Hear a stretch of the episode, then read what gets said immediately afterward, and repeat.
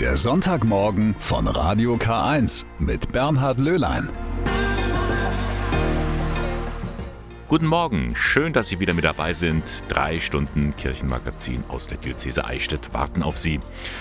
Ob es ein Genuss wird, weiß ich ehrlich gesagt noch gar nicht. Ein Genuss aber ist es sicher, wenn Sie Obst oder Gemüse essen.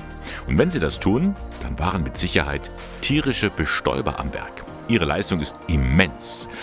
Der Marktwert von tierischer Bestäubung, der beträgt etwa 200 bis mehr als 500 Milliarden Euro weltweit jährlich. Warum erzähle ich Ihnen das? Nun zu den bekanntesten Bestäubern zählen neben den Honigbienen vor allem die Wildbienen und gestern war Weltbienentag. Und da werden wir gleich von einem Pfarrer hören, der als Imker hobbymäßig unterwegs ist. Eines von vielen Themen jetzt in der ersten Stunde bis neun. Urban Gardening, Gärtnern in der Stadt. Das ist ja schon seit einer ganzen Weile angesagt. Der neueste Trend lautet Imkern in der City. Bienen bevölkern Häuser, Meere und Straßenschluchten. Dass sie dringend mehr Nahrung und Nistplätze brauchen, das weiß inzwischen eigentlich jeder. Von den circa 600 Wildbienenarten ist mittlerweile gut die Hälfte bedroht. Seit neuestem fliegen Bienen auch auf die katholische Kirche. In Stuttgart ist mein Kollege Christian Turey einmal ausgeschwärmt. Christian Hermes ist katholischer Priester und lässt sich gerne mal Honig aufs Brot schmieren. Demnächst kann er dazu auch Honig aus eigener Produktion verwenden. Denn mitten in seiner Stadt auf dem Haus der katholischen Kirche stehen jetzt Bienenstöcke mit mehr als 100.000 Bienen. Und Honig ist ein Lebensmittel mit großer Symbolkraft für Christen. Mose hat so die Verheißung mitbekommen, dass er das Volk äh, Israel in ein Land führt, in dem Milch und Honig fließen. Und da ja jetzt äh, hier die Beschäftigung von Milchkühen nicht so in Frage kommt, auf dem Dach der katholischen Kirche Bienen, aber durchaus sage ich, Mensch, das ist schon ein schönes Zeichen. Mit den Bienen in der Stadt hofft Pfarrer Hermes auch bei den Menschen einen Stich zu machen. Franz von Sales hat es mal so schön gesagt, dass man eben mit einem Löffel Honig mehr bewirkt als mit einem Fass Essig. Ich glaube, dass es wirklich darauf ankommt, in der Seelsorge, auch in der Stadt eben zu zeigen, die Kirche steht nicht für das Essigfass, sondern die Kirche steht für den Bienenkorb. Das ist, glaube ich, ein gutes Symbol auch für das, was wir als Kirche in dieser Stadt wollen. Eigentlich erstaunlich, dass die Nachkommen von Biene Maya in den zugebauten Städten so viel Nahrung finden. Hobbyimker Markus Wilps weiß aber, dass in Städten weniger Pflanzenschutzmittel gesprüht werden als auf dem Land und die Bienen in Parks, auf Friedhöfen und in Gärten genug finden. Es ist sehr viel Grün, wenn man so mal Google Earth anguckt, so von oben runter, also da ist eigentlich nicht der Beton das Überwiegende, sondern das, das Grün, was hier kennzeichnend ist. Er hat insgesamt acht Bienenvölker mitten in der Stadt. Die Biene als perfektes Haustier für Städter. Es gibt auch viele Berufsimker, die gerade im Sommer in die Städte hineingehen, weil sie einfach da nochmal die Linde haben, was draußen ja in der Landwirtschaft schon deutlich abebbt. Die kommen dann extra so im Juli nochmal ganz schnell in die Stadt, nehmen da den Honigernte mit sodass sie einfach da noch eine Ertragssteigerung haben. Willst du Gottes Wunder sehen, musst du zu den Bienen gehen, so sagt ein altes Sprichwort. Pfarrer Hermes ist ganz glücklich über seine neuen Mitarbeiterinnen in der Gemeinde. Jetzt haben wir unsere fleißigen, frommen Bienen, so wie ich sie getauft habe. Die frommen Bienen, die für uns Honig und Wachs bereiten. Finde ich eine fantastische Sache. Freue mich riesig, dass wir jetzt die Bienenstöcke hier aufgestellt haben. Und das passiert auch immer mehr in kirchlichen Einrichtungen in unserer Region, etwa im katholischen Kindergarten in Lenting oder im Caritas-Zentrum St. Vinzenz in Ingolstadt, da kümmert man sich um Bienen. Nicht ohne Grund, denn der erste Glaubensbote in unserer Region, der heilige Willibald, wird in seiner Lebensbeschreibung mit einer Biene verglichen. Er sei fleißig in der Verkündigung der frohen Botschaft und im Gebet sowie im Aufbau und in der Organisation der Kirche in Eichstätt gewesen. Da heißt es in seiner Biografie wörtlich, einer umsichtigen Biene gleich hat der selige Willibald von dem, was er auf der weiten Welt erspäht und geprüft hatte, das Beste ausgewählt und sich angeeignet. Und das tun die Bienen eben auch. Das sollen sie, wenn möglich, überall tun können. Gestern war Weltbienentag. Gestern also war Weltbienentag, heute ist auch wieder so ein Welttag, den die UNESCO ausgeschrieben hat. Heute, am 21. Mai, ist der Welttag der kulturellen Vielfalt. Es geht darum zu zeigen, Kunst und Kultur, die fördern das Zusammenleben verschiedener Menschen und gesellschaftlicher Gruppen. Und darum ist es gut, dass es einen solchen Tag gibt. Die Vielfalt fördert aber nicht nur die Kultur, sondern auch, und jetzt halten Sie sich fest, die Kirchen. Oh, werden da viele von Ihnen denken. Ausgerechnet die Kirchen, die stehen doch eher für rückständig, für starr oder für verknöchert.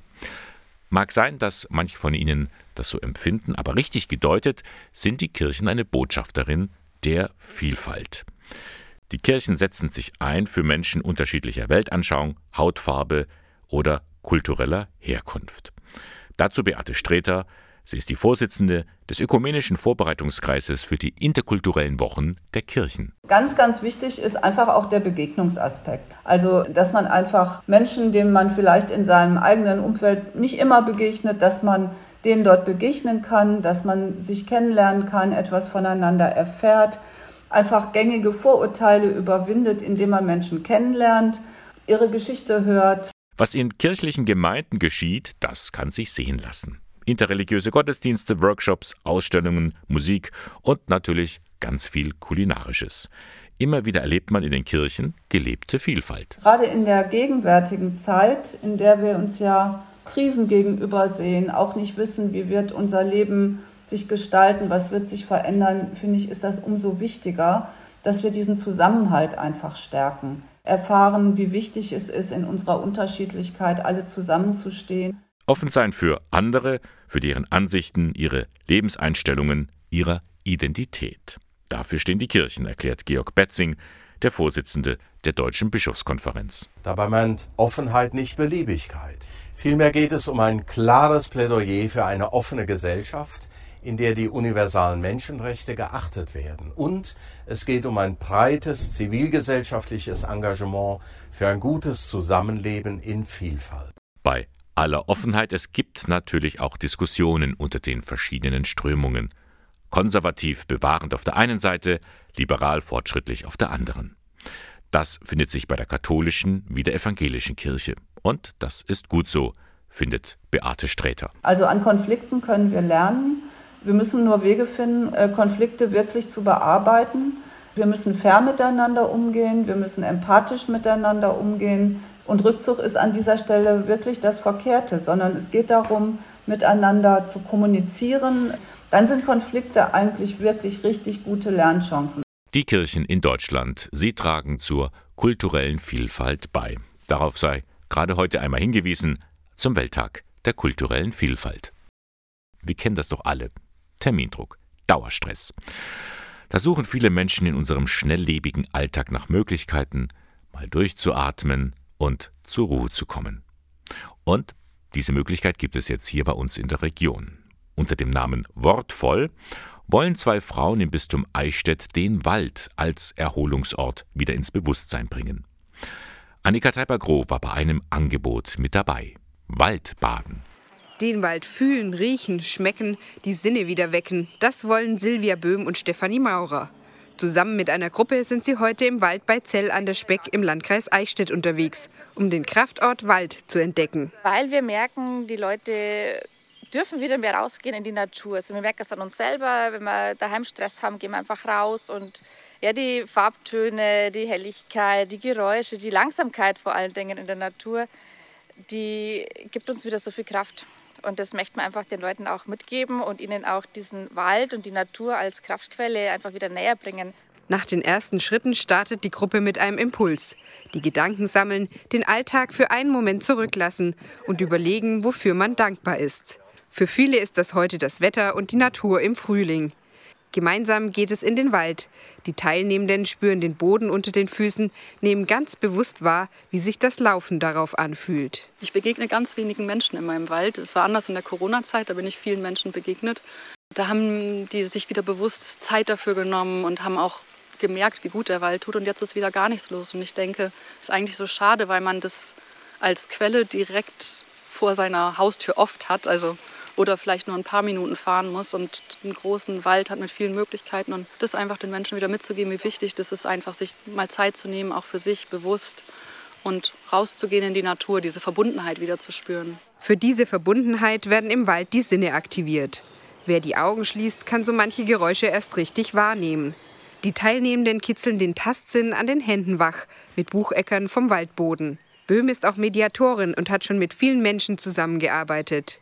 Für sie ist Selbstfürsorge kein leeres Wort. Was eigentlich tief in einem Mensch, sage ich mal, drin ist und wie viel offener und herzlicher man miteinander umgehen kann, wenn es einem selber gut geht.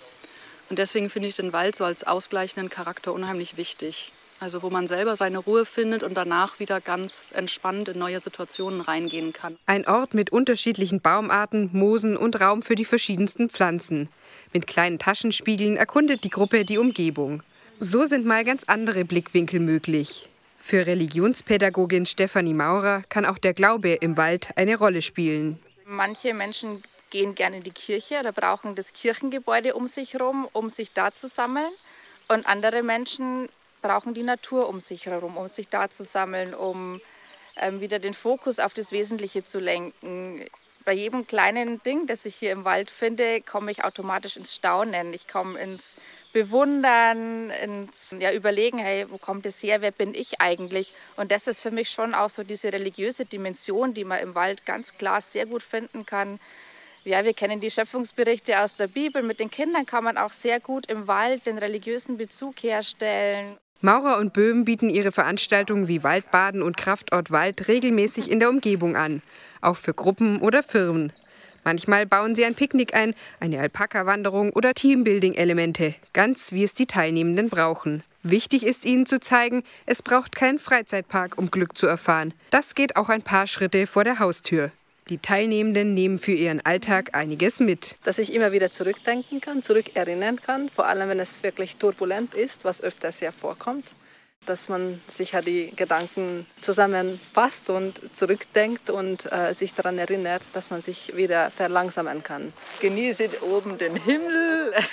Jetzt sind noch keine Blätter, aber das Rascheln dann, also es ist wunderbar, es erfrischt die Seele sozusagen. Einfach das Grün, den Wald, das zu sehen, wie das jetzt wieder kommt, der Frühling, die innere Erwartung, die Freude, die blühenden Bäume am Anfang, die Kirschen, die Schlehen. Das hat man so in Gedanken, wenn es einem schlecht geht, dann kann man das wieder hervorholen und sich eigentlich daran wieder in die Höhe bringen und wieder daran erfreuen.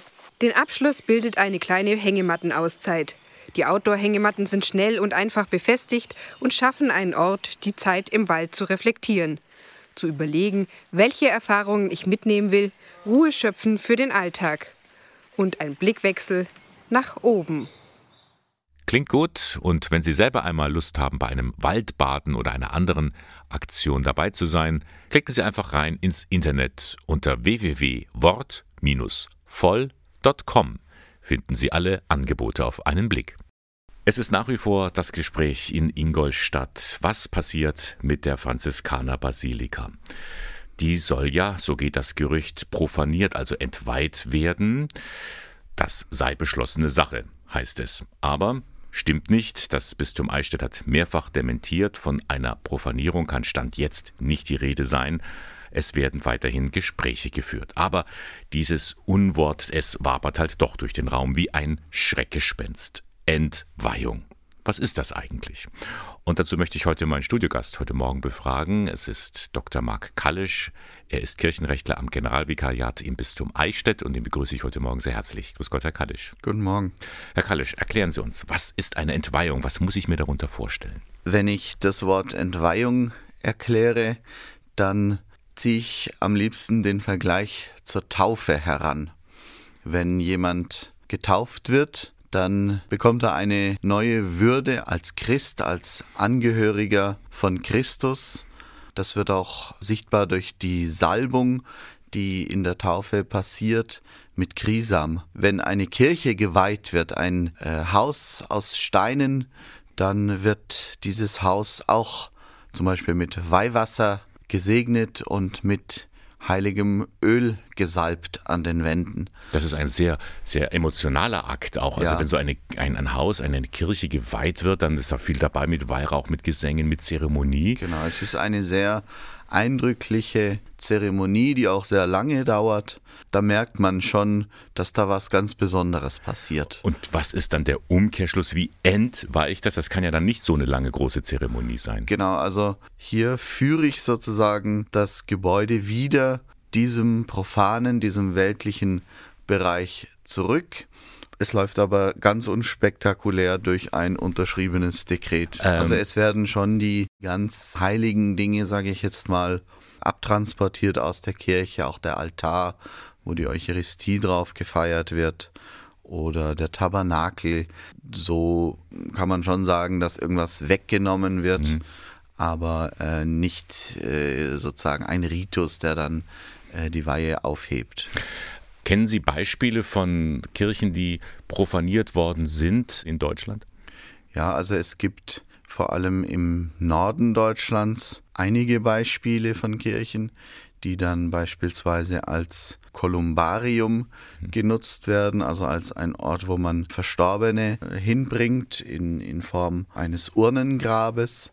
Wichtig ist immer bei einer Profanierung, dass die Kirche keinem unwürdigen Gebrauch zugeführt wird. Also da achtet man schon drauf, auf die Weiterverwendung und das ähm, wird dann auch vertraglich mit dem eventuellen Käufer geregelt. Mhm.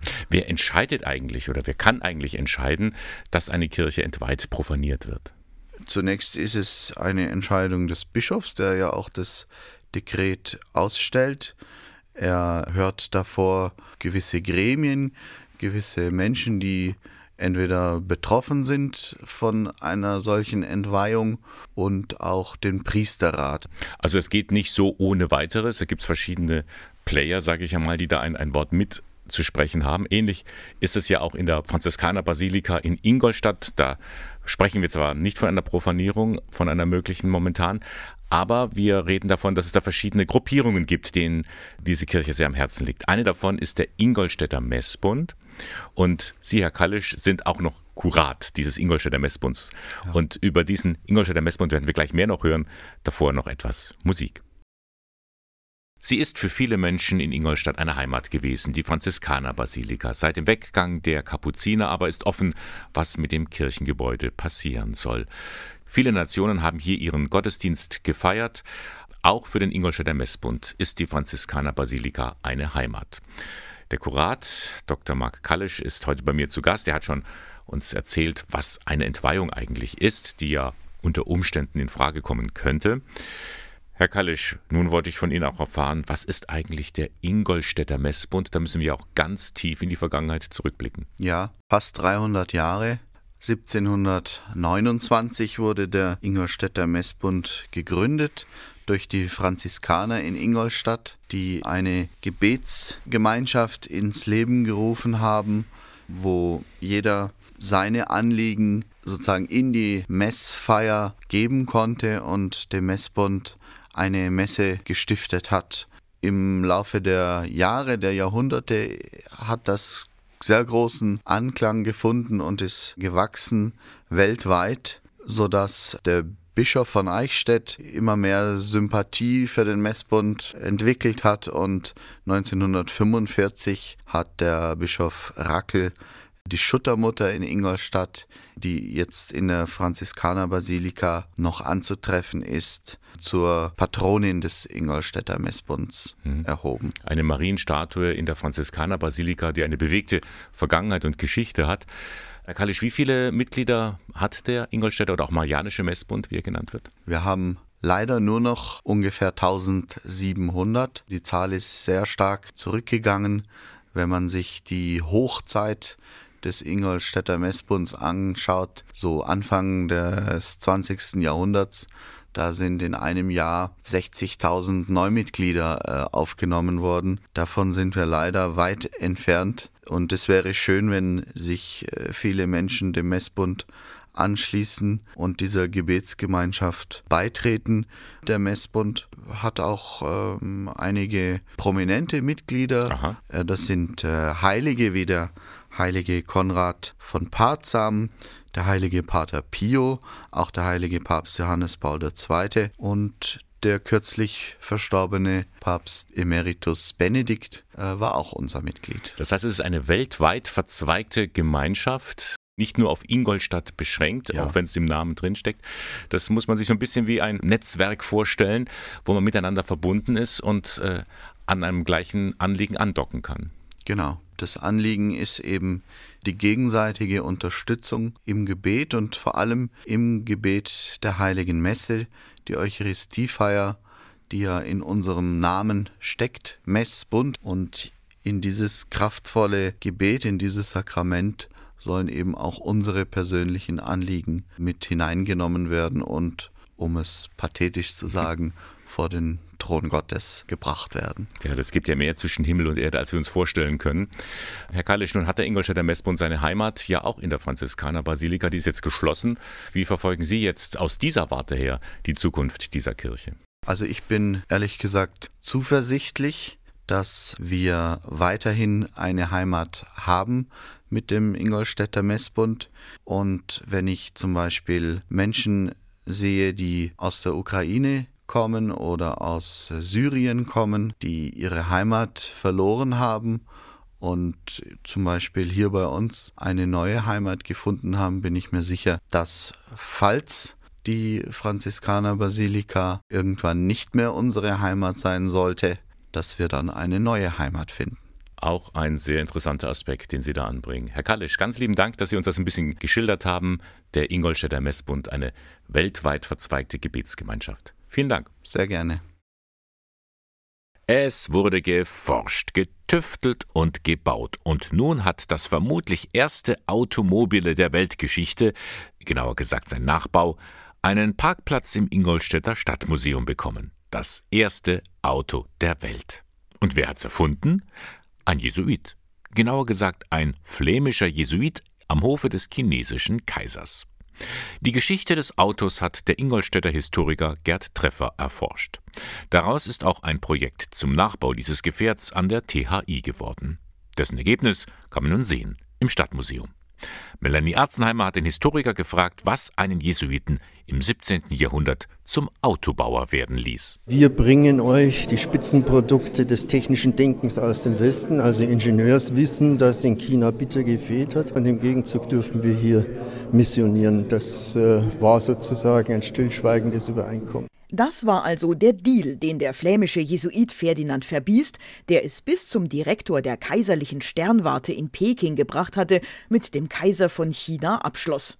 Und um eben das technische Know-how der Europäer zu demonstrieren, konstruierte er um das Jahr 1675 ein Gefährt, das sich ohne menschliche oder tierische Muskelkraft bewegen konnte. Für den Antrieb sorgte Dampf. Dieses Gefährt heute nachzubauen, stellte sich als kniffliger heraus als zunächst gedacht. Professor Dr. Thomas Suchand hatte mit einer Gruppe Studierender der Technischen Hochschule Ingolstadt diese Herausforderung angenommen.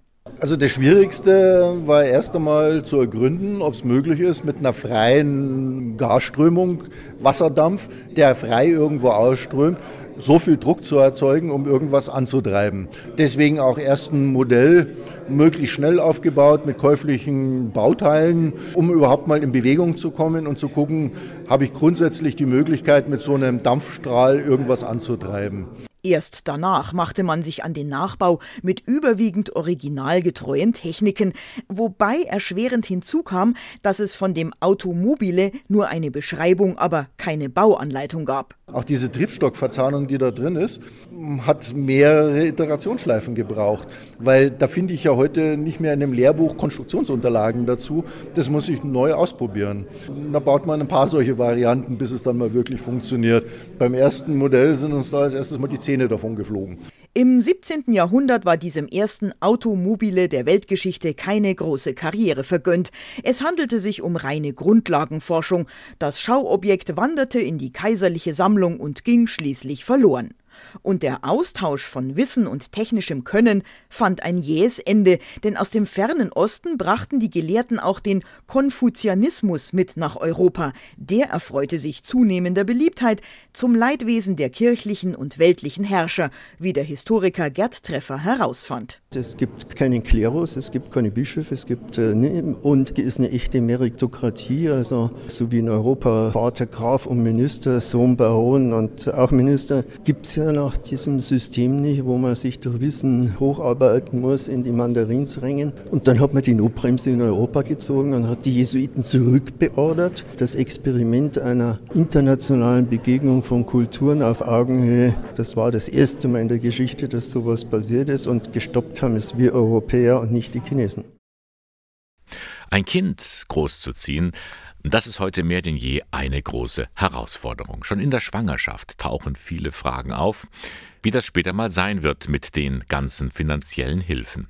Da geht den Frauen viel im Kopf herum, weiß Daniela Zibulla vom Sozialdienst katholischer Frauen, kurz SKF in Ingolstadt. Wenn man sich diese Anträge und diese ganzen Informationen, die man erhält, ansieht, dann ist es einfach ganz normal, dass man da gar nicht mehr weiß, was ist für mich ausschlaggebend, was trifft für mich zu. Da entstehen ja oft Ängste, dass man in einem Antrag was falsch macht, was falsch ankreuzt und dann hat man irgendwelche Nachteile draus. Da möchte der SKF Sicherheit geben und bietet einen Video-Infoabend an, sozusagen eine Sprechstunde im Internet. Mit was kann ich rechnen, wenn ich jetzt ein Kind bekomme, wenn ich vielleicht gearbeitet habe vor der Geburt, wenn ich dann in Elternzeit gehe, nicht mehr arbeite? Auf was muss ich achten? Wer beantragt Elterngeld? Wie können wir es uns aufteilen? Mit welcher Höhe kann ich rechnen, dass man einfach nach Geburt sicher gehen kann oder zumindest ein bisschen weiß, wie ich mein Leben meistern kann mit diesen Sachen. Am kommenden Mittwoch, 24. Mai, da ist es wieder soweit, dann können sich werdende Eltern abends ab 19 Uhr informieren. Bequem von zu Hause aus. Unser Angebot ist relativ niedrigschwellig und wir möchten einfach so Menschen erreichen, die dadurch einfach die Möglichkeit haben, entweder weil sie den Gang zu einer Beratung scheuen oder weil sie aus familiären Gründen einfach sehr eingebunden sind und nicht zur Beratung gehen können, dass man einfach äh, möglichst viele anspricht mit so einem Format. Für diese Videoabende müssen Sie sich vorher anmelden. Sie bekommen dann am Tag vor der Veranstaltung einen Link zugeschickt. Das digitale Format ist kostenlos und nutzbar für alle Ratsuchende in der Region 10. Alle Infos finden Sie im Internet unter skf ingolstadt.de. Und hier geht's nach den 10 Uhr Nachrichten gleich weiter. Bis dahin noch eine kleine Pause, dann hören wir uns wieder. Mehr als 100.000 Menschen werden Anfang Juni in Nürnberg erwartet zum Evangelischen Kirchentag. Er steht unter dem Motto Jetzt ist die Zeit. Bei dem Christentreffen in der Frankenmetropole finden wieder zahlreiche Gesprächsforen statt. Es wird gebetet, gesungen, da ist auf jeden Fall ganz schön was los. Nicht nur die evangelischen Christen freuen sich auf dieses Großereignis, auch die Katholiken sind schon sehr gespannt, erzählt Agnes Meyer, Referentin für das katholische Dekanat im südlichen Teil von Nürnberg. Ich habe neulich in meinem Kalender nachgeschaut und da steht drin ÖKT, Ökumenischer Kirchentag. Habe ich mich natürlich vertan. Aber ich denke, es ist wohl ein freudscher Versprecher.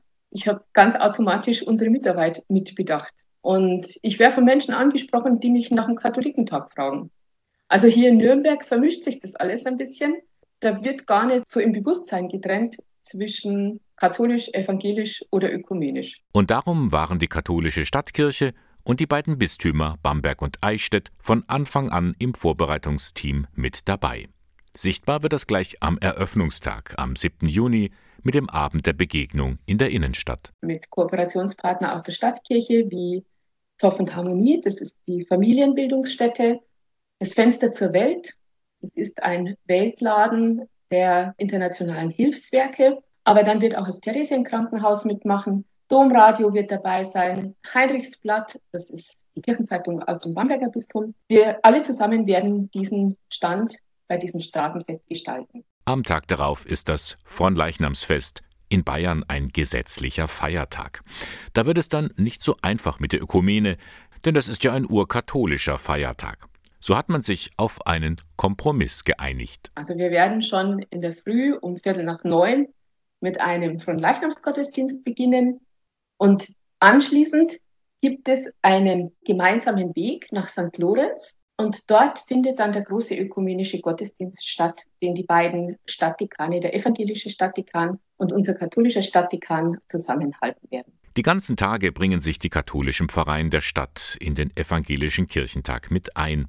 Kirchenkonzerte, TC-Gesange, Andachten. Das Engagement ist groß, freut sich Agnes Meyer. Und auch in der Messehalle beim Markt der Möglichkeiten stößt man auf einen Stand der katholischen Kirche zum Thema Pilgerrast. Wir fanden das Thema so schön, weil zum einen wollten wir, dass sich die Leute, die Besucherinnen und Besucher auch ein bisschen ausruhen können. Und zum anderen wollten wir auch diese ökumenische Tradition des Pilgerns präsentieren und tun das, indem wir die Pilgerwege in der Metropolregion präsentieren. damit nicht genug. Das spirituelle Zentrum des evangelischen Kirchentags, es befindet sich in den Räumen einer katholischen Akademie im Caritas Pirkheimer Haus, kurz CPH.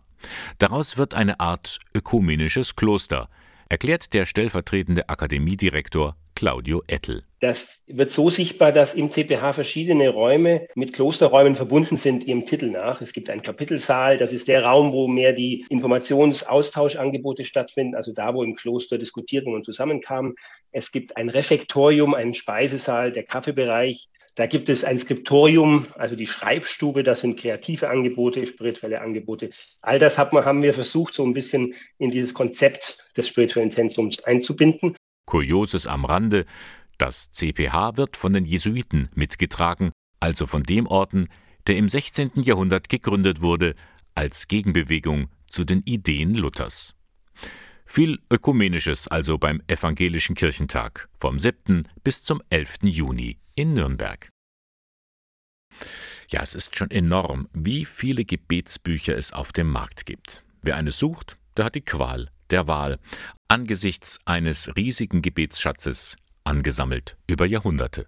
Nun ist ein weiteres Gebetsbuch herausgekommen, veröffentlicht von der Diözese Regensburg. Mehr dazu weiß meine Kollegin Claudia Breski. Es ist eine Gebetssammlung für die ganze Familie, hat uns Diakon Peter Nickel verraten. Sie kommt damit dem Wunsch von Bischof Rudolf Voderholzer nach, dass Familien wieder mehr zusammen ins Gebet kommen sollen, die Hauskirche wieder neuen Schwung bekommen soll. So eine Gebetssammlung, wie wir jetzt erstellt haben, gibt es so noch nicht. Auch auf dem deutschen Markt gibt es sowas nicht. Also Gebete zu haben für jung und alt, für Lebenslagen, wo ich himmelhoch jauchzend bin, bis zu Tode betrübt, also für alle Situationen, die das Leben so bereit hat, ein Gebet an der Hand zu haben. Das war so die Idee. Peter Nickel und sein Redaktionsteam haben Gebete zusammengesucht von katholischen, evangelischen, orthodoxen Christen, aus dem Judentum, von Theologen, Heiligen und Menschen wie du und ich. 257 Gebete sind es geworden. Wir gehen praktisch vom Anfang des Lebens bis zum Ende des Lebens hin und bieten da eben Gebete durch unsere ganzen Alltags- und Lebenssituationen hindurch. Es gibt Gebete in Krankheit und Leid, Gebete in Natur, Freizeit und Urlaub oder auch Gebete in besonderen Anliegen und Situationen. Also zum Beispiel für unsere gerade geforderten Abiturienten. Natürlich gibt es auch für Prüfungssituationen, für Übergänge, dass ich von der einen Schule in die nächste Schule wechsle oder von der Schule zur Uni oder in die Ausbildung. Wir haben eigentlich alle Bereiche, hoffe ich, erfasst. Und ich bin gespannt auf Rückmeldungen, ob wir einen Bereich vergessen haben. Lichterfüllt ist der Titel des Buches und deswegen strahlt einen das Buchcover auch in Gelb und Orange an. Zur Zielgruppe gehören vor allem Menschen, die Hilfe dabei brauchen, mit Gott ins Gespräch zu kommen.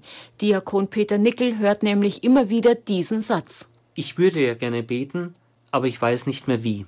Und diese Sorge ein bisschen zu nehmen, war so ein Element, warum wir uns auch auf diesen großen Weg gemacht haben, weiten Weg gemacht haben. Erschienen ist die Gebetssammlung im Pustet Verlag. Der Preis liegt bei 12,95 Euro. Bestens geeignet als Geschenk. Gerade wenn ich einen Geburtstag oder einen Besuch habe oder die Erstkommunion kommt, die Firmung kommt oder irgendwelche Jubiläen gefeiert werden, glaube ich, ist das ein, ein schönes Geschenk, das man mitbringen kann und ein Geschenk, das auch ein bisschen Tiefe bringt und eine Wertschätzung auch dem Gegenüber entgegenbringt, allein dadurch, dass das Buch auch so wertig gearbeitet ist. Licht erfüllt, ein Buch, das in Familien und in Lebenspartnerschaften eine Rolle spielen kann, nicht nur zum Alleinebeten, sondern auch in Gemeinschaft. Noch sind wir ja mitten im Mai. Der 21. Mai heißt langsam geht aber auch damit der Marienmonat zu Ende und da möchte ich Ihnen doch nochmal an einem Sonntagmorgen einen ganz großen Marienwallfahrtsort hier im Bistum Eichstätt vorstellen, der manchmal aus unserer Sicht nicht so sehr beachtet wird, nämlich der Wallfahrtsort auf dem Habsberg. Er liegt im Landkreis Neumarkt. Hoch oben befindet sich dort die Kirche Maria Heil der Kranken. Seit über 250 Jahren kommen hier immer wieder Menschen her, um Kraft für den Alltag zu erhalten. Die meisten aus der Oberpfalz, aber zum Beispiel auch aus Ingolstadt pilgern viele Gläubige auf den Habsberg. Maike Stark berichtet.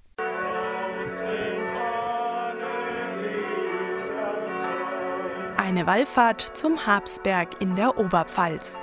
Die letzten Meter zur Wallfahrtskirche sind ganz schön anstrengend, liegt sie doch 621 Meter hoch. Der Ursprung geht auf den ersten Kapellenbau im Jahre 1680 zurück. Diese Gnadenkapelle baute ein schwerkranker Mann namens Johann Panzer, der danach von seinem Gichtleiden geheilt wurde. Unsicher darüber, welchem Heiligen er sie weihen lassen sollte, kam er auf eine Idee, erzählt Wallfahrtsrektor Elmar Spöttle. So gab er die Anweisung an einer seiner Gefolgsleute, steige auf einen Baum rauf, halte Ausschau nach einem anderen Heiligtum, das du zuerst erblickst, soll die Namensgeberin für die neue Kapelle sein. Und tatsächlich bei klarer Sicht, wenn man nach Osten schaut, da ist dann so ein kleiner Fingerzeig in der Landschaft. Das ist der Turm der Maria-Hilf-Kirche in Amberg. Und so entstand also der Habsberg als geistlicher Ableger vom Maria-Hilfberg in Amberg. Um die 20.000 Menschen pilgerten fortan jährlich auf den Habsberg. Bald reichte der Platz nicht mehr aus, eine größere Kirche musste gebaut werden. 1767 wurde die heutige Wallfahrtskirche fertiggestellt. Zwei Jahre später, 1769, wurden dann die Gebeine des Märtyrers Fortunatus in die neue Kirche übertragen.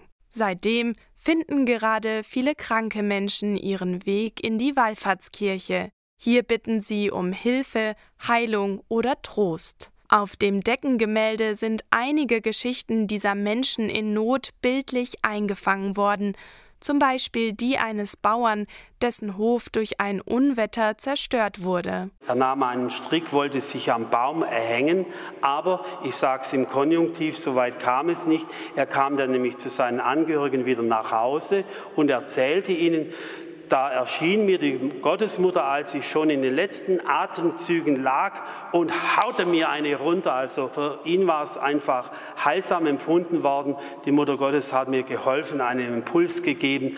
Gott hilft dir, du schaffst das.